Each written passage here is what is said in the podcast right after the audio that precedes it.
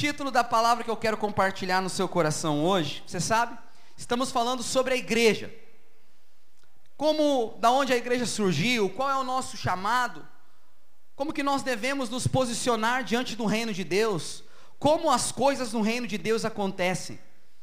E você sabe, existe, é, um tempo atrás, existe uma propaganda que passou na televisão, lá na Rede Globo, que dizia o seguinte: sonho que se sonha só é um sonho, mas sonho que se sonha junto já começou a se tornar realidade. Quem já ouviu isso? Diga amém. Fala assim: sonho que se sonha só. Vamos lá, esse lado aqui também, vai lá. Sonho que se sonha só. É só um sonho.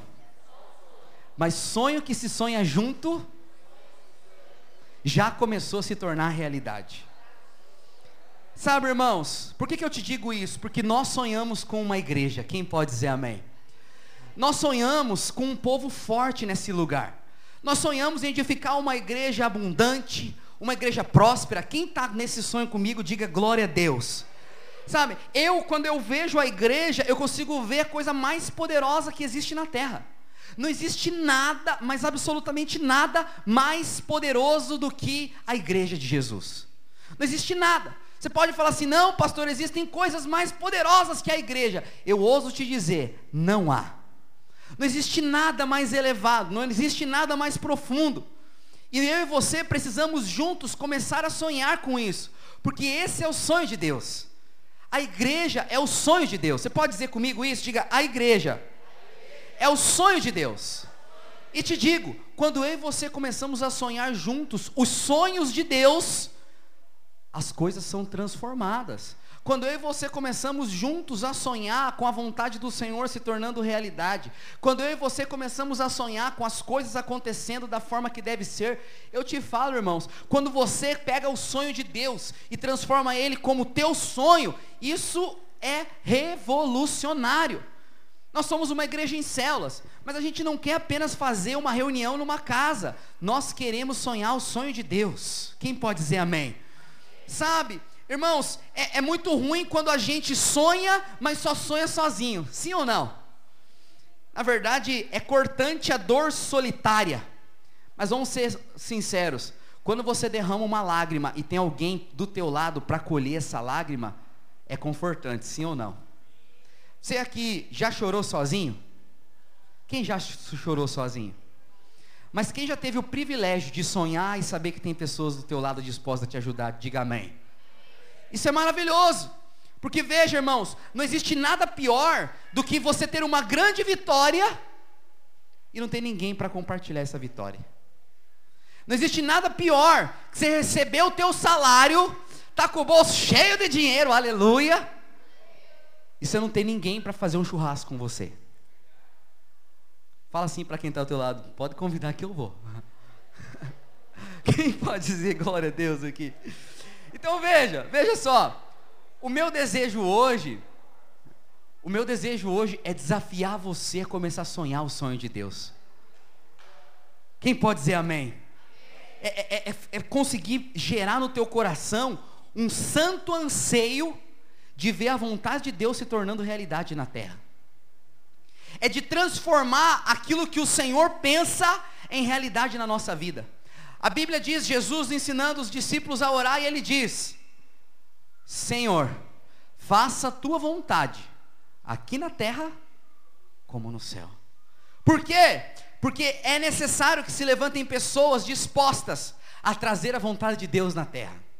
Fala assim para quem está do seu lado: Deus está procurando pessoas. Fala bem forte para ele, fala assim: Deus está procurando pessoas para trazer a vontade dele na terra. Então veja, irmãos, nós não queremos apenas ganhar almas, nós não queremos apenas multiplicar células, nós não queremos apenas treinar líderes, não. Nós queremos ver a vontade de Deus se tornando realidade na terra. Quem pode dizer amém? Nós não queremos apenas levar pessoas para o encontro e ver a igreja cheia de gente. Não! Nós queremos ver o céu cheio de gente. Nós queremos ver o inferno vazio. Quem pode dizer amém? Sabe, nós queremos que essa reunião aqui acontece todo domingo e também no sábado que agora estamos fazendo essa reunião. O nosso desejo é que essa reunião seja um lugar de amor, onde as pessoas vão andar em amor, onde você vai ter alegria e entrar e saber que existem pessoas que te amam, pessoas que te aceitam, pessoas que querem o seu bem, que querem ver você crescer. Quem se sente amado aqui? Dá um glória a Deus bem alto. Pergunto para quem está do seu lado: você se sente amado? Fala assim: você se sente amado pela tua igreja? Pergunta para ele: você se sente amado pelo teu povo? Você pode dar um abraço nessa pessoa aí? Vamos ficar de pé? Fica de pé no seu lugar aí. Esse abraço de lado não funciona. Dá um abraço aí em umas cinco pessoas. Fala para ele, irmão, eu amo você no Senhor. Fala, eu estou contigo. Fala assim, você precisa de um amigo? Tá aqui eu. Abraça aí umas cinco pessoas. Fala para ele, você está no lugar certo, irmão. Você é especial para mim, irmã Sirley. Você é especial, irmão Lucas. Aleluia. Glória a Deus. Abraça aí essas pessoas, fala, irmão, que benção que você está aqui. Fala para ele, para ela, fala, glória a Deus pela tua vida. Amém. Pode tomar o seu lugar. Aleluia. Eu te amo, cara. Glória a Deus. Amém. Sente aí, irmão. Senta aí. É porque senão a gente. Você nunca pode esquecer. Esse lugar é um ambiente de amor e aceitação. Quem pode dizer amém? Fala bem alto. Esse lugar, a igreja do Senhor, é um lugar de amor e aceitação. Quem pode dizer glória a Deus? Então veja, eu e você precisamos ser um povo alegre. Quem está feliz aqui, diga glória a Deus. Deixa eu ver se você está feliz aí. Dá, dá um sorriso. Amém. Você sabe que quando você sorri, teu coração abre.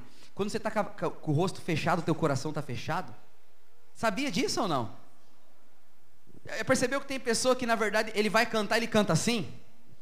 Canta assim? Canta assim? Não, na verdade você tem que cantar assim, assim. E sempre assim. Quem pode dizer amém? Então veja, nós precisamos ser esse povo feliz, alegre, festeiro. A gente precisa ser um povo livre, um povo que prova da abundância do Senhor, que não tem medo de mergulhar no sobrenatural, que é feliz e livre para crer, para se mover, para provar coisas maiores. Quem pode dizer amém, irmãos? Nós sonhamos com esse povo, onde que vai chegar um visitante entre nós e esse irmão vai chegar e vai dizer: "Opa, eu não entrei e saí sem que ninguém me visse. Eu cheguei lá e recebi. Sabe, irmão, ninguém pode entrar aqui sem receber pelo menos uns 10 abraços. Fala para quem está do teu lado, quantos abraços já recebeu hoje? Pergunta para ele. Sabe, a gente sonha com um lugar onde é gostoso de estar. A gente sonha, irmãos, e vê um lugar onde que quando a gente começa a cantar aqui, a glória de Deus já desça. Amém? a presença já seja liberada. Nós sonhamos em ter reuniões de célula, onde que quando as pessoas cheguem lá, elas falam: opa, tem alguma coisa diferente aqui. Nós precisamos sonhar em que os nossos irmãos da igreja sejam um povo que de fato faça uma diferença onde eles estejam. Quem está disposto a sonhar isso comigo, diga amém. Nós sonhamos, irmãos, em ser uma comunidade onde o sobrenatural é natural. Amém? Fala assim, erga sua mão para o céu. As duas, se você puder erguer as duas, profetiza comigo. Diga assim: Eu declaro. Fala mais alto, diga: Eu declaro que sobre nós há um ambiente de graça. Sobre nós há um ambiente da presença. Diga sobre nós. O sobrenatural é natural Diga: milagres acontecem, o poder é liberado e a glória é manifesta. Quem crê nisso, dá uma forte salva de palmas ao Senhor. Aleluia. Glória a Deus. Amém. Aleluia. Mas veja, preste atenção. Para que tudo isso aconteça, nós precisamos de uma coisa, sabe o que é? Unidade e unanimidade. Não tem como ter presença, não tem como ter glória, se nós não vivermos a verdadeira unidade celestial, se nós não falarmos as mesmas coisas, se nós não caminharmos no mesmo ritmo, irmãos, a unidade vai se manifestar na unanimidade. Diga assim comigo: a unidade vai se manifestar na unanimidade. Nelson Rodrigues, um dito inteligente brasileiro, ele diz uma coisa. Ele fala assim: toda unidade é burra.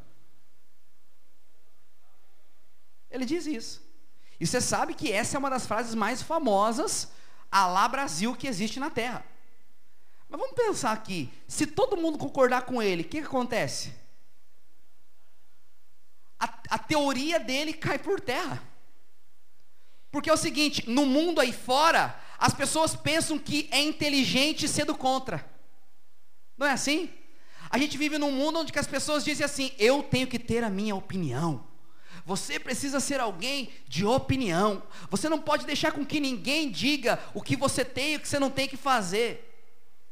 E isso é verdade. Mas eu te falo, nas coisas de Deus é diferente. Porque não tem como nós termos esse lugar de aceitação, de amor, de presença, se nós não vivermos a verdadeira unidade do céu. E muitas vezes nós queremos ser tão ditos inteligentes que nós quebramos a unidade, nós quebramos princípios e por conta da quebra desses princípios, a vontade de Deus não é estabelecida.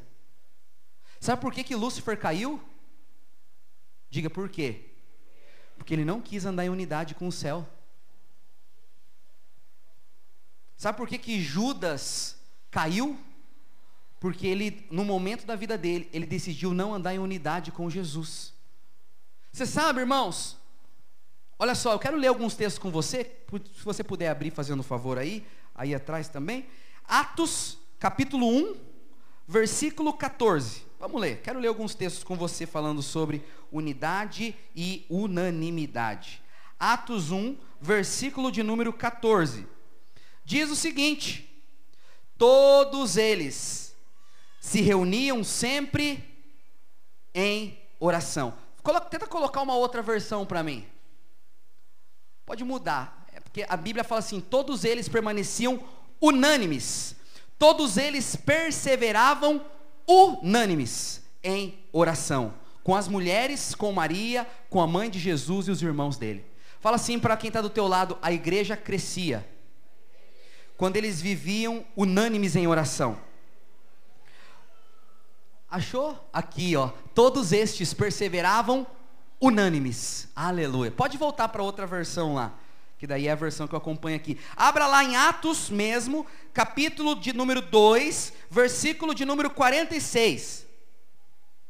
Olha só o que a Bíblia vai dizer. Todos, ele, todos os dias continuavam a reunir-se no pátio do templo partiam o pão em suas casas e juntos participavam das refeições, com alegria e sinceridade no coração. Coloca aquela outra versão lá. Acho que aquela outra versão vai aparecer essa palavra. A Bíblia diz o seguinte: diariamente. Coloca lá na versão King James. Diariamente continuava a reunir-se no pátio do templo partiam o pão em suas casas, juntos participavam das refeições com alegria e sinceridade de coração. Na minha versão diz assim, ó, eles perseveravam unânimes no templo.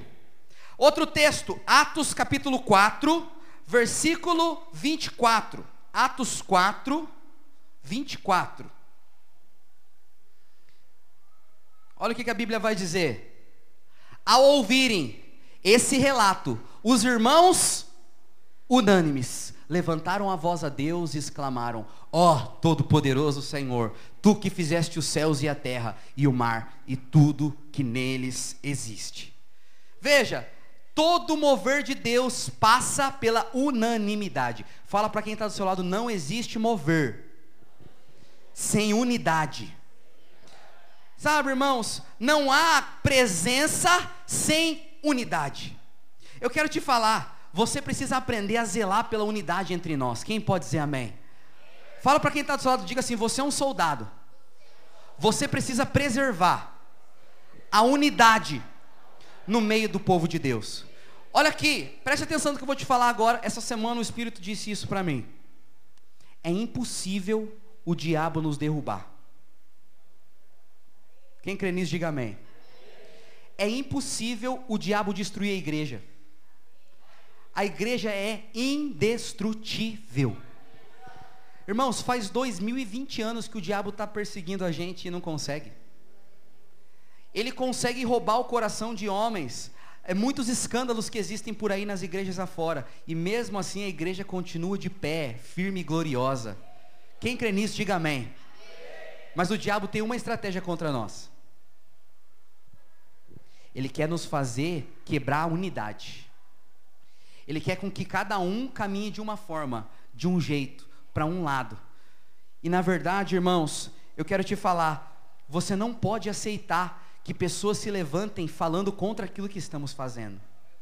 Porque nós estamos nos levantando para pregar o evangelho da graça de Deus. Você precisa ser o guardião da visão de Deus. Pastor, qual visão? Qual visão? É a visão da videira, sim ou não? Não, é a visão que Deus tem. Deus está construindo uma casa. Deus está fazendo uma grande obra na terra. Toda pessoa que se levanta contra isso, irmãos, essa pessoa precisa ser parada. É muito sério isso. Porque onde não há unidade, não há presença. A Bíblia fala que Moisés estava ali liderando o povo de Deus. Miriam, Miriam, sua irmã, começou a conversar com Arão. Quem conhece a história de Arão e Miriam?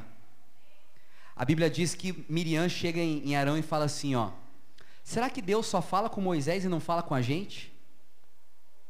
Estava dizendo assim, ó, olha o líder, olha o que, que o líder está fazendo, olha o que, que o fulano está fazendo, olha o que, que o pastor está fazendo. Será mesmo que ele está certo? Será que as coisas não deveriam ser diferentes? Sabe o que, que a Bíblia fala que aconteceu quando Miriam e Arão fizeram isso? O mover parou. A Bíblia diz assim: ó, vocês não vão andar, a presença de Deus não vai estar com vocês, até que Miriam e Arão saiam do meio do povo. Percebe como é sério o princípio da unidade? Veja, a palavra unânime, unânime, vem do latim que significa a mesma alma.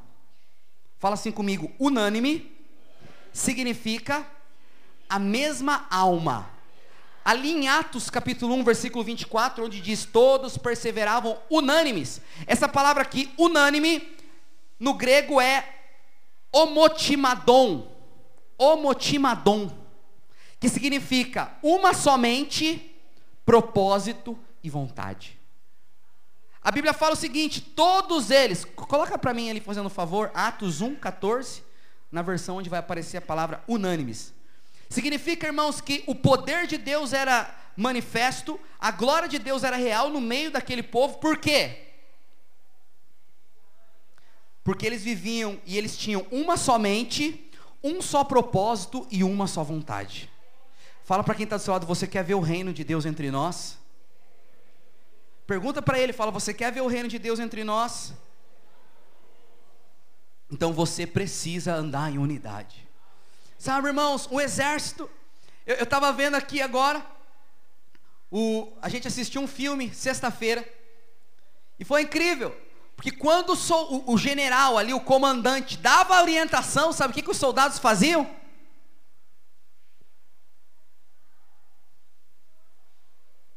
Obedeciam.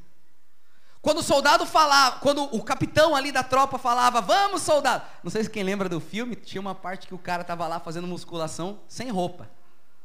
Daí, quem lembra? Diga amém. Lembrou da cena, né? Meu Deus.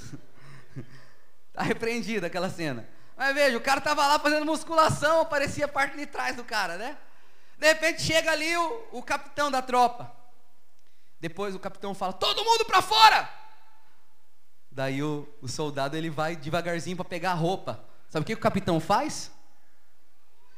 O que, que eu mandei vocês fazer? Não, senhor, vou pegar minha roupa. O que, que eu mandei você fazer, soldado? E o soldado vai peladão lá para fora. Sabe, irmãos, nós precisamos viver como um verdadeiro exército de Deus na terra. Onde o momento que Cristo nos chama para a batalha, eu e você estejamos prontos.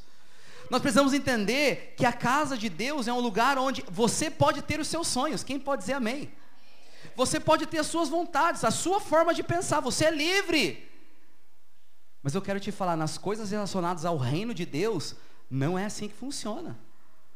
Ah, mas eu acho isso. Irmãos, eu quero te falar, só você se importa com a tua opinião. Porque Deus tem a vontade dele. Fala para quem está do seu lado, Deus tem a vontade dele. Não, porque eu penso assim. Irmão, se for relacionado ao reino de Deus, a gente precisa saber o que a Bíblia pensa. Concorda comigo? Se a Bíblia estabelece algo, o que, que a gente tem que fazer? Viver aquilo que já está estabelecido. Eu não consigo entender como muitos irmãos às vezes se levantam contra aquilo que é estabelecido na própria palavra. Irmãos, a Bíblia fala que pecado é pecado. Então o que, que eu e você precisamos falar? Que pecado é pecado. Quem crê dessa forma, diga amém. Não, pastor. Pe... Um dia o irmão falou assim, pastor, o pecado é relativo. Eu falei, ah, irmãos, então você não crê na Bíblia que eu creio?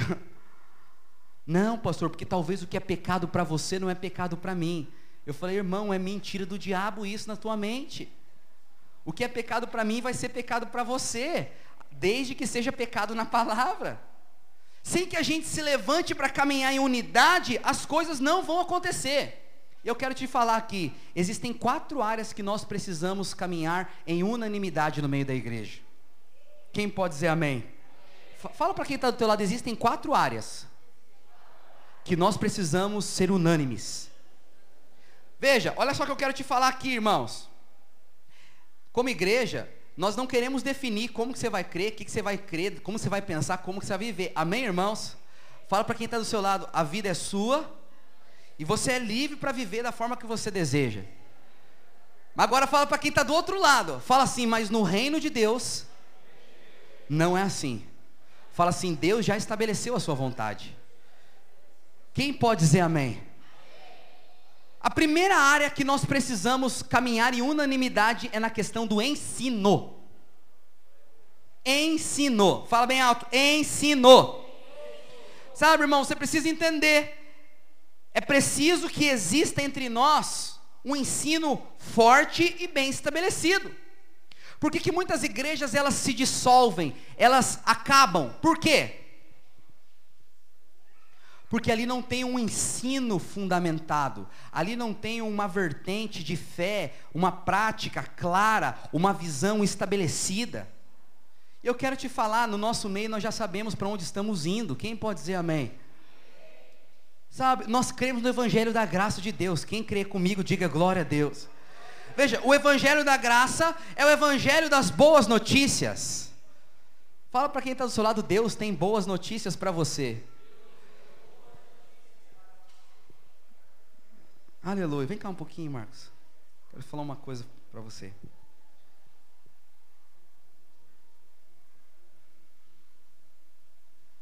Aleluia. Nós cremos no Evangelho das boas notícias do Senhor. O que é o Evangelho das boas notícias? É o Evangelho que crê aquele que sente que é amado. E que baseado na crença que você é amado, você vai poder experimentar tudo que Deus estabeleceu para nós. É que não depende mais do que eu faço, mas depende unicamente daquilo que Jesus fez. Fala para quem está do seu lado, você é aceito. Fala, você é amado. Fala, você é filho. Eu quero te falar, pastor, mas eu não penso assim, porque o evangelho da graça. Irmão, se existe algo que você pensa diferente do evangelho, pastor, eu, eu posso pensar? Pode, mas você deve guardar isso para você. Porque no nosso meio é estabelecido algo como fundamento.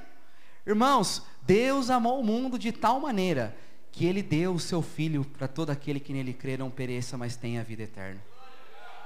Ah, irmãos, na verdade, hoje Romanos 5:1 diz: "Portanto, hoje nós temos paz com Deus por meio de Jesus Cristo." Efésios capítulo 1, verso 3 diz que nós já fomos abençoados com toda a sorte de bênção espiritual nas regiões celestes em Cristo. Então eu já sou aceito, eu já sou amado, eu já sou abençoado. A Bíblia também diz em Romanos 8 que eu sou mais do que vencedor. Então veja, esse é o ensino que já é estabelecido. E eu te falo, irmãos, nós precisamos guardar a visão do céu. Esses dias eu conversei com o irmão, eu falei, irmão, eu não sei como é lá fora, mas são poucas pessoas que eu conheço que realmente creem no evangelho puro, sem mistura como nós. E, eu, e sem, sem medo de parecer exclusivismo, eu quero te falar, irmãos, muitos lugares o evangelho é muito misturado. Onde na verdade as pessoas dizem que Jesus te ama, mas você precisa fazer isso, isso, isso, isso, isso para preservar esse amor. Diz que você é salvo pela graça, mas que se você pisa fora da linha, você vai para o inferno. Esse não é o ensino da palavra. Se você crê em Cristo, eu quero te falar, irmãos, você é salvo. Você é guardado. Nada pode te separar do amor de Deus, a Bíblia diz. Nem a morte, nem a vida, nem principados, nem potestade, nem o passado, nem o futuro. Nada pode separar do amor que está em Cristo. E nós precisamos preservar esse ensino entre nós. Quem crê nisso, diga amém. Segundo Coríntios 13, verso 1, não precisa abrir, eu só quero que você é, ouça. Diz o seguinte: Quanto ao mais, irmãos, quanto ao mais, a Deus. Aperfeiçoai-vos, consolai-vos, sede do mesmo parecer, vivei em paz, e o Deus da paz estará convosco. Veja, Paulo aqui está falando o seguinte: já foi estabelecido o fundamento, que é Cristo. Paulo fala, Gálatas capítulo 1: se alguém vir colocar outro fundamento, seja considerado anátema. Sabe o que significa a palavra anátema? Diga o quê?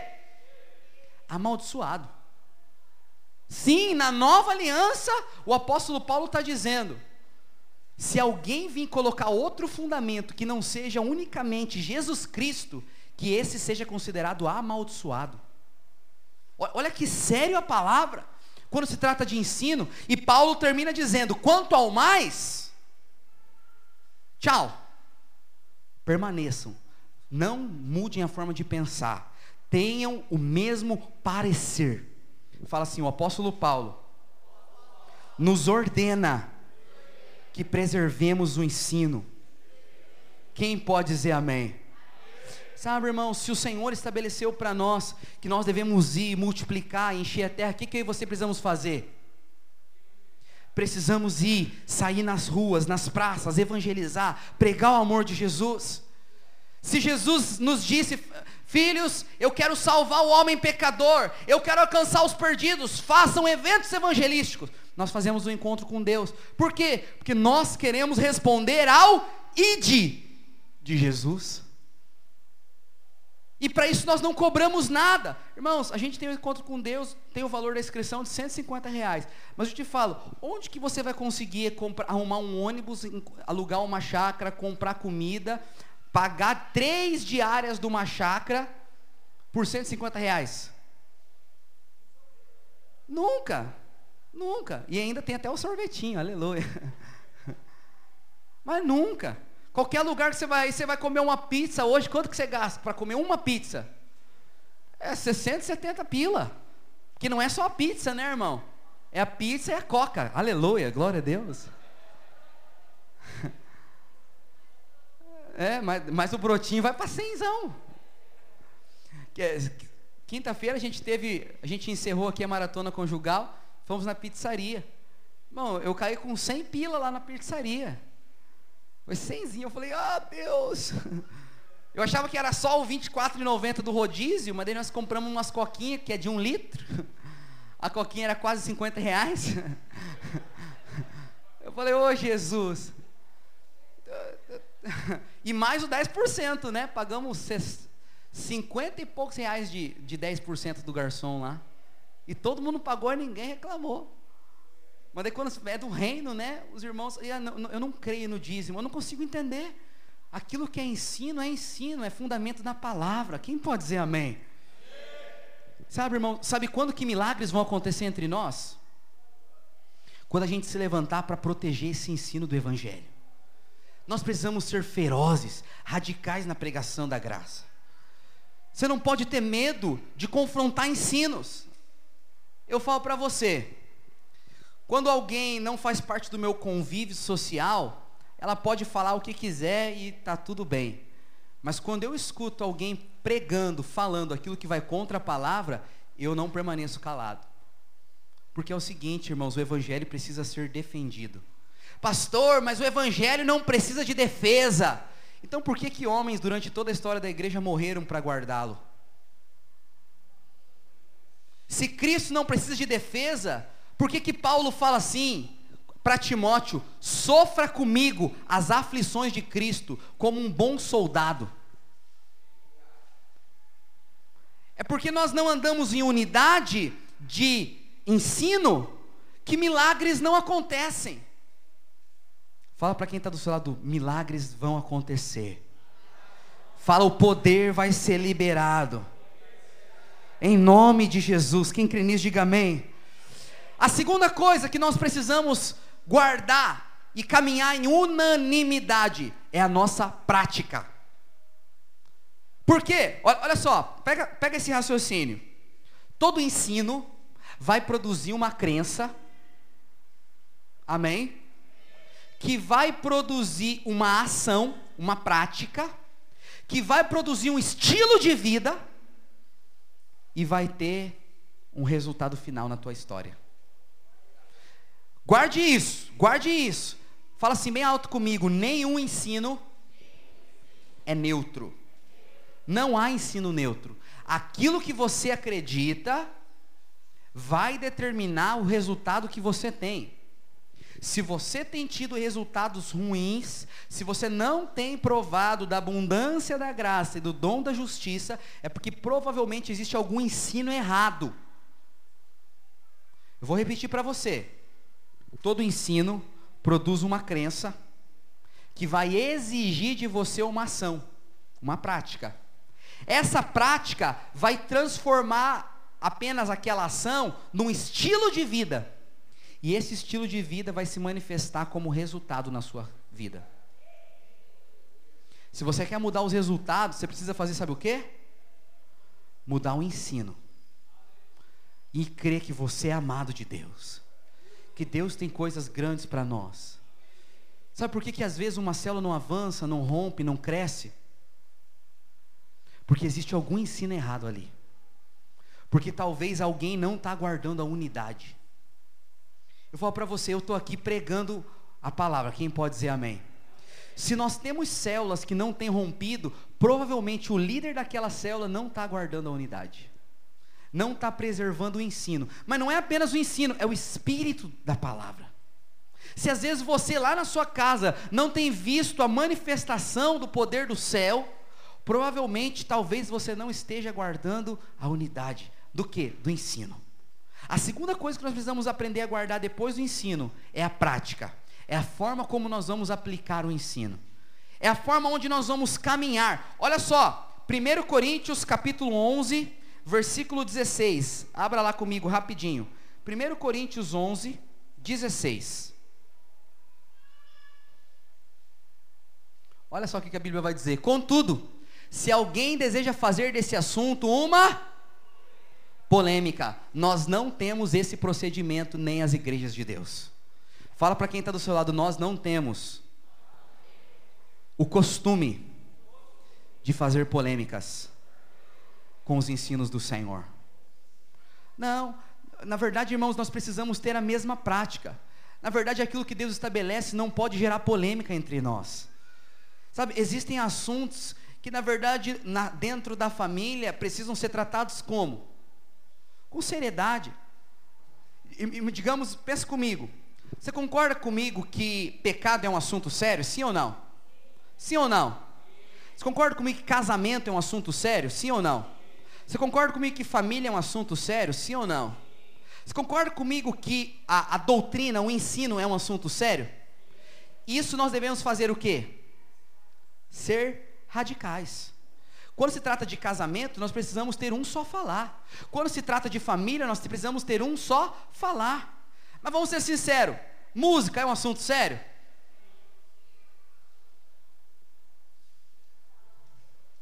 Roupa é um assunto sério?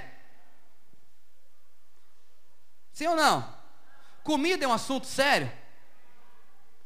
Não, eu não estou tirando o valor desses assuntos, amém? Mas eu quero dizer, isso é fundamento? Sim ou não? Esporte é um assunto sério? Não estou tirando o valor do esporte, nem da comida, nem da roupa, nem da música, mas não é fundamento.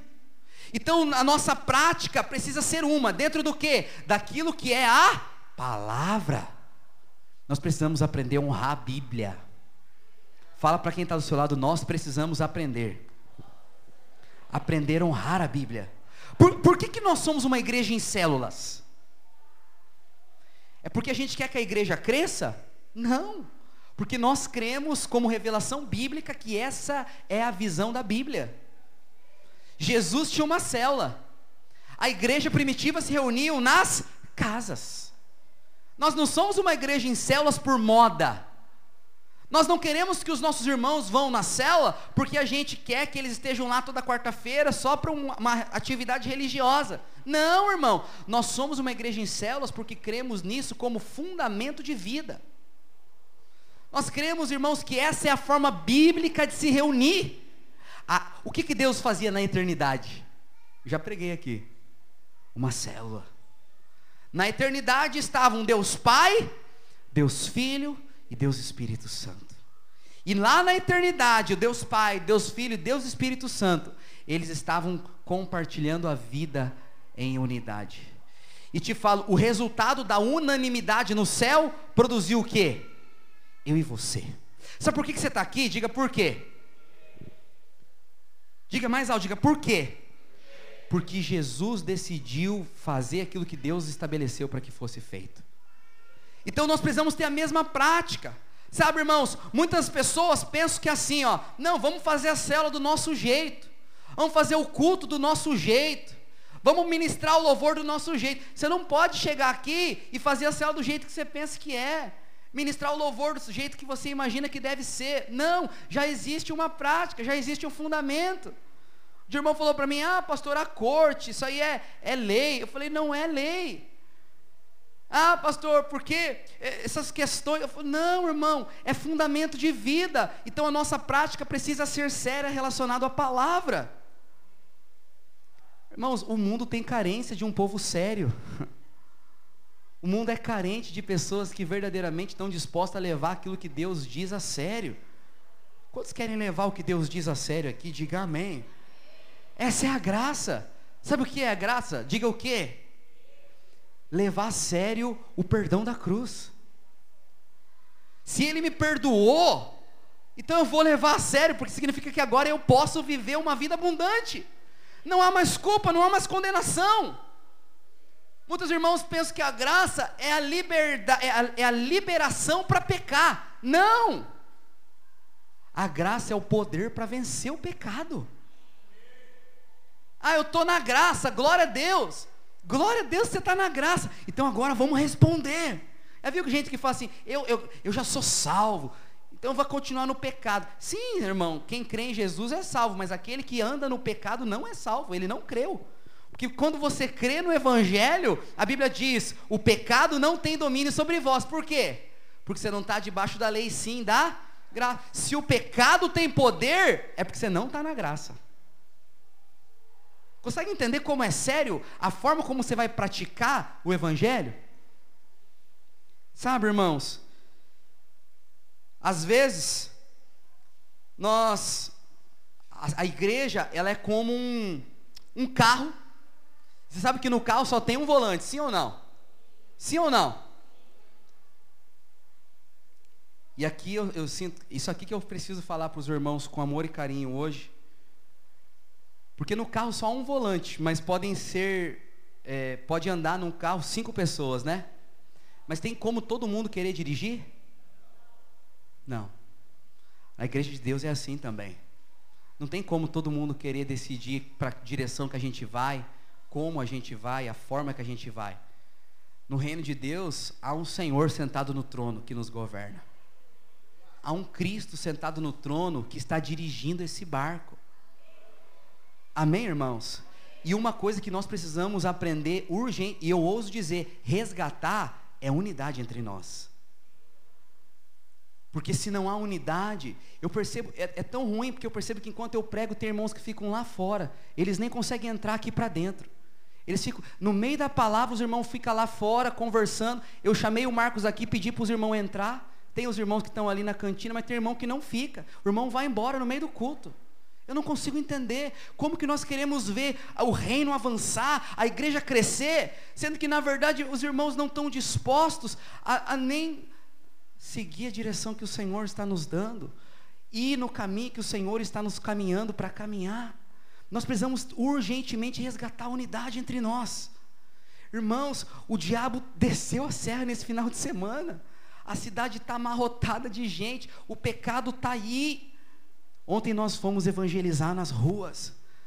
O chamado para o ID, o chamado para ganhar almas é para todos nós. Fala para quem está do seu lado, Deus te chamou para ganhar almas. Fala para ele, Deus te chamou para ganhar almas. Eu e você precisamos urgentemente nos levantar, sabe para quê? Ganhar almas. Não, porque o louvor. Não, porque é, a, a corte. Não, porque o casamento. Não, não, não, não, irmãos. Não, não. Ganhar almas. Vão, façam discípulos, preguem, batize, ensine. Espalhem-se sobre a terra, o Senhor diz para nós. É um chamado, é uma convocação. Deus nos chama, irmãos, para levar a sério o que Ele estabeleceu para nós. Quem pode dizer amém? Sabe? Sem que, eu comecei a falar aqui, não sei se você sabe, que o, o diabo ele não pode contra nós, mas a única arma que ele tem é nos dividir. A única arma que o diabo tem é nos separar, é começar a produzir pensamentos diferentes entre nós, é começar a dizer assim: eu penso assim, eu penso assado, eu penso dessa maneira. Não, irmãos, não. Naquilo que é fundamento, nós precisamos pensar de uma só maneira que Deus já estabeleceu. Quem pode dizer amém essa noite?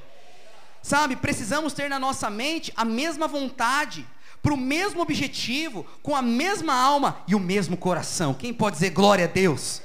Fala bem alto assim comigo. Precisamos ter a mesma mente, a mesma vontade, com o mesmo objetivo, com a mesma alma e o mesmo coração. Sabe, quando nós caminharmos dessa forma, nada será impossível para nós. Sabe o milagre que você precisa que aconteça lá na sua casa? Está escondido na unidade. Não há nada tão poderoso quanto a unidade. Eu falo para você, nós iniciamos o ano e o mover de Deus está fluindo no nosso meio. Mas eu percebo e eu fico tão triste quando eu vejo irmãos que simplesmente diz respeito àquilo que nós cremos como igreja. Eles se levantam para pregar contra aquilo que a Bíblia diz que é palavra de Deus e fundamento. Quando nós estamos trabalhando semana após semana, nas casas, nos cultos, nos cursos, reunidos, e nós pregamos aqui, e os irmãos se reúnem ali fora, dizendo: Eu não penso que é assim, eu não acho que é desse jeito. Quando os irmãos às vezes sobem aqui em cima para ministrar, e eles falam aquilo que nós não falamos, eles creem aquilo que nós não cremos. Os irmãos eh, caminham numa direção onde que não importa a equipe, o que importa sou eu. Não, irmãos, o reino de Deus não é um lugar onde que eu sou o centro. O reino de Deus é um lugar onde Cristo é o centro. Quem pode dizer amém? Cristo é o centro de todas as coisas. E nós precisamos ser sensíveis para ir em direção àquilo que Cristo já estabeleceu para nós como fundamento. Quem pode dizer amém essa noite? A terceira coisa, a terceira coisa que nós precisamos caminhar em unanimidade. Amado, vamos fazer isso lá no CD mesmo. Não precisa. Aleluia. Já prepara uma música para nós aí. Temos que ser um do Fernandinho. Essa música aí. Aleluia. Terceira coisa, nós precisamos ter o mesmo pensamento e as mesmas palavras. Isso, isso, glória a Deus. Fala para quem está do seu lado, nós precisamos ter o mesmo pensamento e as mesmas palavras. Olha o que está escrito em 1 Coríntios capítulo 1, versículo 10. Abra comigo fazendo favor. 1 Coríntios 1, verso 10. Diz assim: preste atenção, olha esse texto. Abra aí, 1 Coríntios 1, versículo 10. Suplico-vos. Sabe o que significa suplicar? Implorar. Suplicar, irmãos, é pedir com muito apreço. Suplicar é clamar. A Bíblia diz: Suplico-vos, queridos irmãos, pelo nome de nosso Senhor Jesus Cristo, que concordeis uns com os outros no que falam, a fim de que não haja entre vós divisões, antes sejais totalmente unidos sobre uma mesma disposição mental e no mesmo parecer. Nós precisamos aprender a falar as mesmas coisas. Sabe, irmãos, eu quero dizer para você: esse ano é o ano da abundante chuva sobre nós. O Senhor vai trazer frutos abundantes no nosso meio. Mas para isso, eu e você precisamos nos levantar para caminhar em unidade e unanimidade. Precisamos falar as mesmas coisas. Sabe, nós somos claramente exortados a isso. Já, já falei aqui, eu não estou dizendo que você precisa, irmãos, pensar igual todo mundo. A gente não tem esse desejo, não. Mas quando se trata do reino de Deus, a Bíblia diz: falem a mesma coisa, pensem da mesma maneira, ajam da mesma forma, vivam da mesma forma. Quantos querem caminhar a unidade aqui? Diga amém. Sabe, irmãos, não podemos pensar que se cada um caminhar de uma forma, de um jeito, para um lado, as coisas vão acontecer. Não é assim. O reino de Deus não funciona dessa forma. Irmãos, nós só vamos avançar quando o nosso coração estiver 100% alinhado com a vontade de Deus. Sabe, você precisa aprender a falar a mesma coisa que o seu irmão fala. Diga para quem está ao seu lado, nós precisamos falar as mesmas coisas. Fala para quem está do teu lado, diga assim: nós precisamos pensar da mesma maneira. Quem crê nisso e está junto com a gente, diga amém. Olha só, Filipenses capítulo 2. Filipenses 2, verso 2. Olha o que a Bíblia vai dizer. Completai a minha alegria, tendo o mesmo modo de pensar, o mesmo amor, um só e uma só atitude. Fala para quem está do seu lado, eu quero caminhar junto com você. Fala assim, eu quero falar igual você. Não, pastor, não, não. Veja, irmãos, eu estou falando das questões relacionadas ao reino de Deus. O reino de Deus é um lugar onde precisa existir unidade, unanimidade.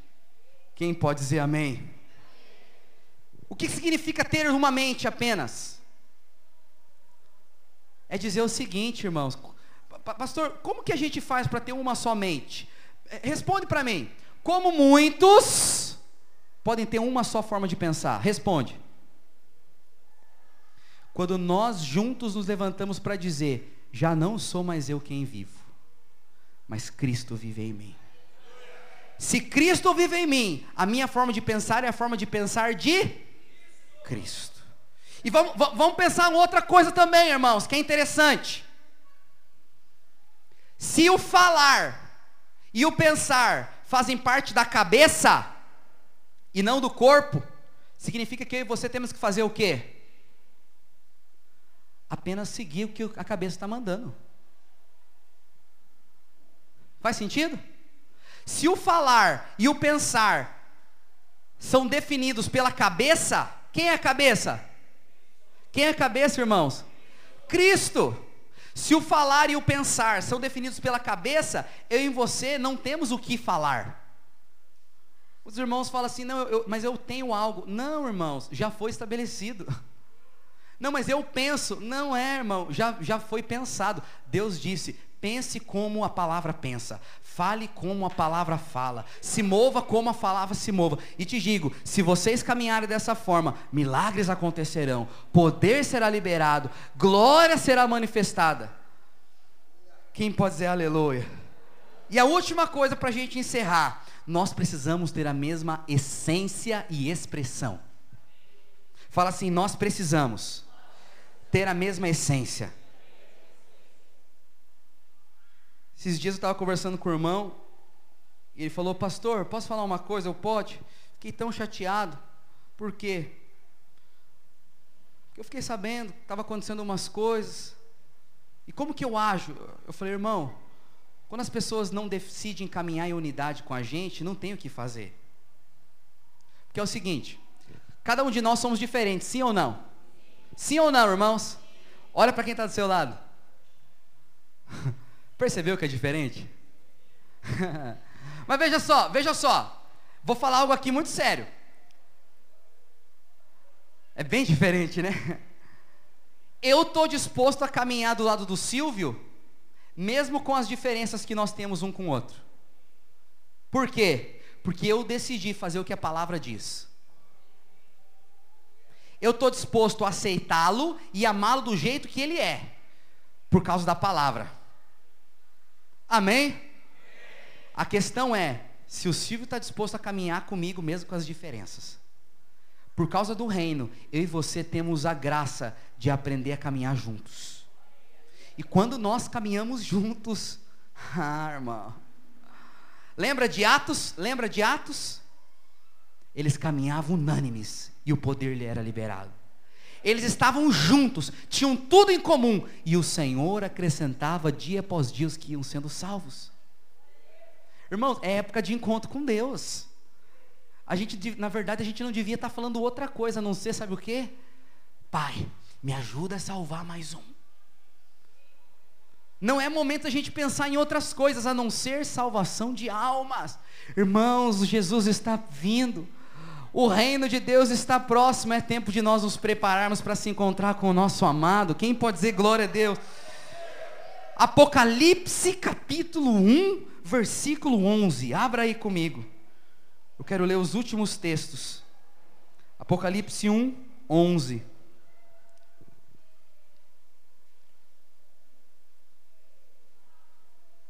Preste atenção aqui. Nós precisamos ter a mesma essência e a mesma expressão que dizia: Escreve um livro que vês e envia a estes sete igrejas: Éfeso, Esmirna, Pérgamo, Tiatira, Sardes, Filadélfia e Laodiceia. Eu estou preparando para pregar ainda nesse semestre sobre um, fazer um estudo sobre as sete igrejas do Apocalipse. Amém? Vai ser tremendo. Se você tem dúvidas sobre a volta de Jesus, os fins dos tempos, você tem que estar aqui com a gente. Pode passar o, o outro versículo. Voltei-me para observar quem falava comigo. Voltando-me, vi sete candelabros. Sete candelabros de ouro. Olha só, vai lá para o versículo 20 agora. Apocalipse 1, verso 20. Este é o mistério das sete estrelas que viste na minha mão direita, e dos sete candelabros de ouro. Olha só, no verso 11 fala sobre os candelabros. Agora vai dizer o que é os candelabros.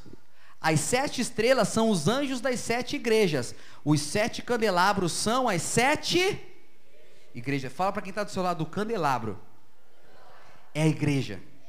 Veja, no livro de Apocalipse, a gente percebe que a luz e o cordeiro são simbolizados como lâmpada. Mas quando fala do candelabro, o candelabro é a igreja. Então veja, o candelabro é o que sustenta a luz. Quem pode dizer amém?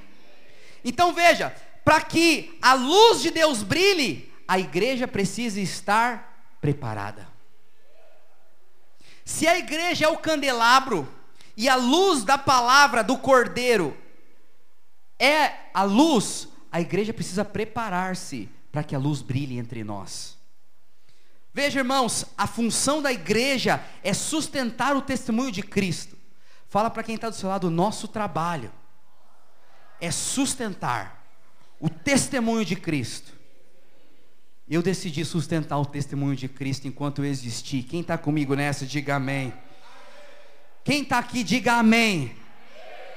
Mas veja só, quero falar algumas coisas sobre isso. Primeiro lugar, os candelabros eram de ouro. Fala comigo, os candelabros são de ouro. Sabe o que significa ouro na palavra de Deus? O ouro fala da natureza de Deus. Tudo que nós fazemos como igreja tem que vir da natureza de Deus. Tem que ser de ouro. O ouro na Bíblia fala da natureza, da glória, da presença de Deus. Eu e você, tudo que nós formos fazer, eu te falo, irmãos, ontem a gente foi fazer o evangelismo na rua. Mas eu percebia que existia, sabe o que no nosso meio? Candelabro. Eu percebi que existia ouro. Eu lembro que o irmão chegou em mim e falou: Pastor do céu, a gente estava lá no trio elétrico. Quando o, a, o irmão falou, acho que foi uma irmã, quando a irmã falou, ela chorou. Daí o irmão disse assim que estava a um metro de distância e disse que sentiu arrepio também e disse que começou a chorar. Pensa os irmãos tendo experiência com o Espírito Santo no meio da avenida e o araqueto tocando, aleluia. O que, que é isso? O que, que é isso? Fala para mim é ouro, é glória. Não importa o que você vá fazer, você precisa fazer com ouro. A Bíblia fala que quando Jesus vier, ele vai mandar fogo. Sabe para quê? Para provar a obra de cada um. Se a obra daquele que edificou permanecer, ele vai receber recompensa. Se se queimar, ele vai receber disciplina. Alguns, a Bíblia diz, edificam com ouro, prata e pedras preciosas. Outros, porém, edificam com madeira, palha e feno. Fala para quem está do seu lado, nós precisamos edificar a igreja de Jesus com ouro da presença de Deus. Quem pode dizer amém essa noite? Nós precisamos fazer isso urgentemente. Você não pode aceitar participar de uma reunião onde não haja glória de Deus. Você não pode aceitar participar de uma reunião onde não haja ouro da presença de Deus. Eu te falo, é facinho de perceber quando tem ouro e quando não tem. Sim ou não? Porque vida de Deus é, é difícil de explicar, mas é facinho de perceber. É? Você percebe quando não tem vida de Deus. Você percebe quando tem vida de Deus. E a segunda coisa, nós aprendemos, irmãos, que os candelabros estão resplandecendo no meio das trevas. Então veja, eu e você precisamos entender que fomos chamados para resplandecer no meio das trevas. Nós precisamos nos levantar para manifestar a glória de Deus. Precisamos nos levantar para manifestar o poder da presença do Cordeiro. Não há espaço para que cada um queira brilhar sozinho. Porque ainda que nós sejamos muitos, nós só vamos tocar essa geração quando nós formos um no Senhor. A oração sacerdotal de Jesus foi: Pai Santo, eu oro para que eles sejam um, para que o mundo creia que o Senhor me enviou. Quantos estão dispostos a caminhar em unanimidade aqui? Diga amém. Se coloque de pé em nome de Jesus. Sabe, irmãos, O meu desejo hoje é chamar a tua atenção para essa realidade espiritual. É te despertar para responder a Deus em uma outra medida de fé. Eu quero te falar. No Brasil, o ano vai começar a partir de quarta-feira. É verdade ou não? Porque o brasileiro é assim, mas deixa para lá. Mas eu quero te falar, irmãos, o reino de Deus, o mover já começou. Fala para quem está do seu lado, o mover já começou.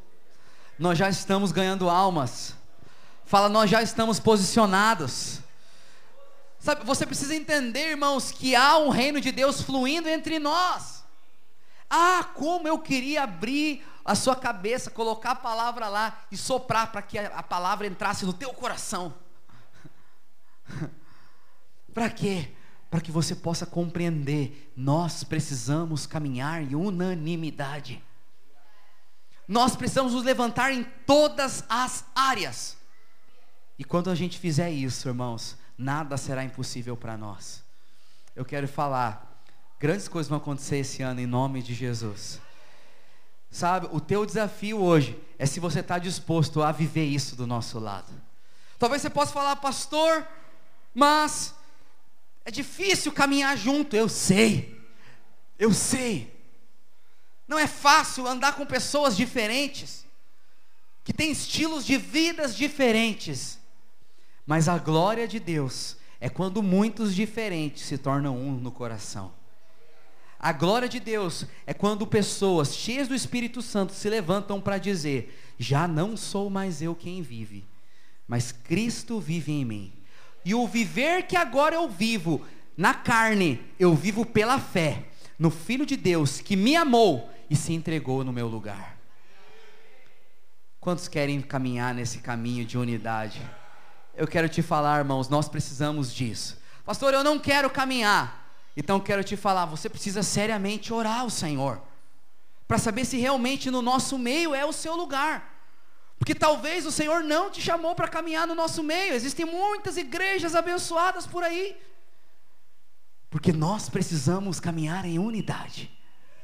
Eu queria que você pudesse pegar nas mãos dessa pessoa. Vamos fechar esses corredores aqui, amém, irmãos? Eu queria que nós pudéssemos encerrar fazendo uma oração profética.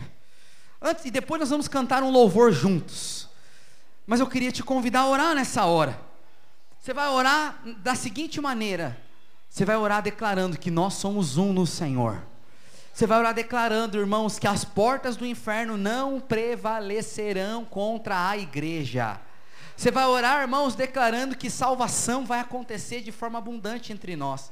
Você vai declarar, irmãos, que rios de vida vão fluir sobre as nossas células. Irmãos, é, muitos irmãos falam assim, pastor, o carnaval, a temporada, pois é, hoje é o último domingo da temporada, aleluia. A partir de agora, a partir de quarta-feira, domingo que vem, talvez se tiver calor, o povo desça ainda. Mas a questão de dias vai ficar tranquilo. As empresas não vão fechar tão tarde, você vai chegar mais cedo em casa do trabalho. Então quero te falar, é tempo de nós acelerarmos o carro. Quem pode dizer amém, irmãos? É tempo de nós nos levantarmos para jogar as redes. O encontro com Deus está aí. Quem pode dizer aleluia? Está aí o encontro com Deus, irmãos. E é tempo de você jogar a rede, porque Jesus disse: lança a rede do lado direito. Vocês vão colher muitos peixes. Eu quero declarar, irmãos, a tua família vai ser salva esse ano, em nome de Jesus. Você que tem orado por parentes que ainda não conheceram a Jesus, eu quero te falar, eles vão ter uma experiência poderosa com Jesus esse ano. Eu profetizo, irmãos, que milagres que você tem clamado há anos, esse ano Deus escolheu para transformar eles em realidade na sua vida. Mas para isso eu quero que você me, me ajude orando, que haja unanimidade e unidade entre nós. Quem pode erguer a voz antes de soltar o louvor? Só as vozes, erga sua voz em oração. Quero ouvir você orar. Pai, nós oramos agora em teu nome. Senhor, declaramos que o Senhor nos levante em unidade. Declaramos que o Senhor nos levante para responder ao seu chamado. Que o Senhor nos levante a crer, a avançar, a frutificar. Senhor, repreendemos em nome de Jesus